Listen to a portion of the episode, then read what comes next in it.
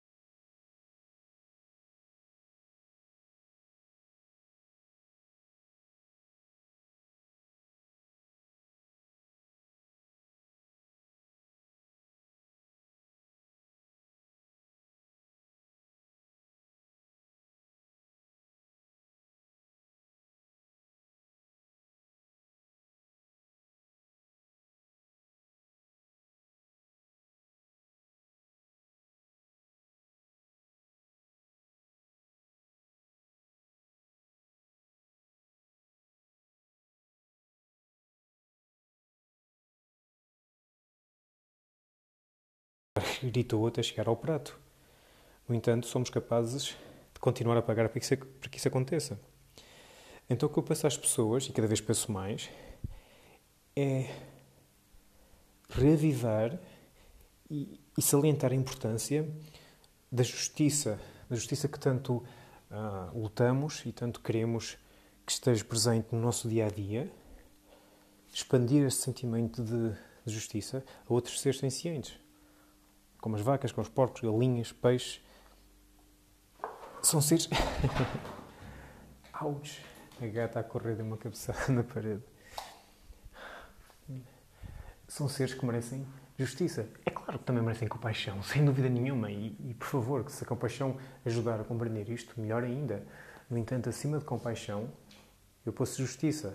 E se puder pedir os dois, é claro que peço os dois, compaixão aliada à justiça. Mas existe também o caso onde há pessoas que não gostam de animais. É verdade, ou que não gostam, ou que são completamente apáticas. É-lhes irrelevante o que acontece aos animais. Assim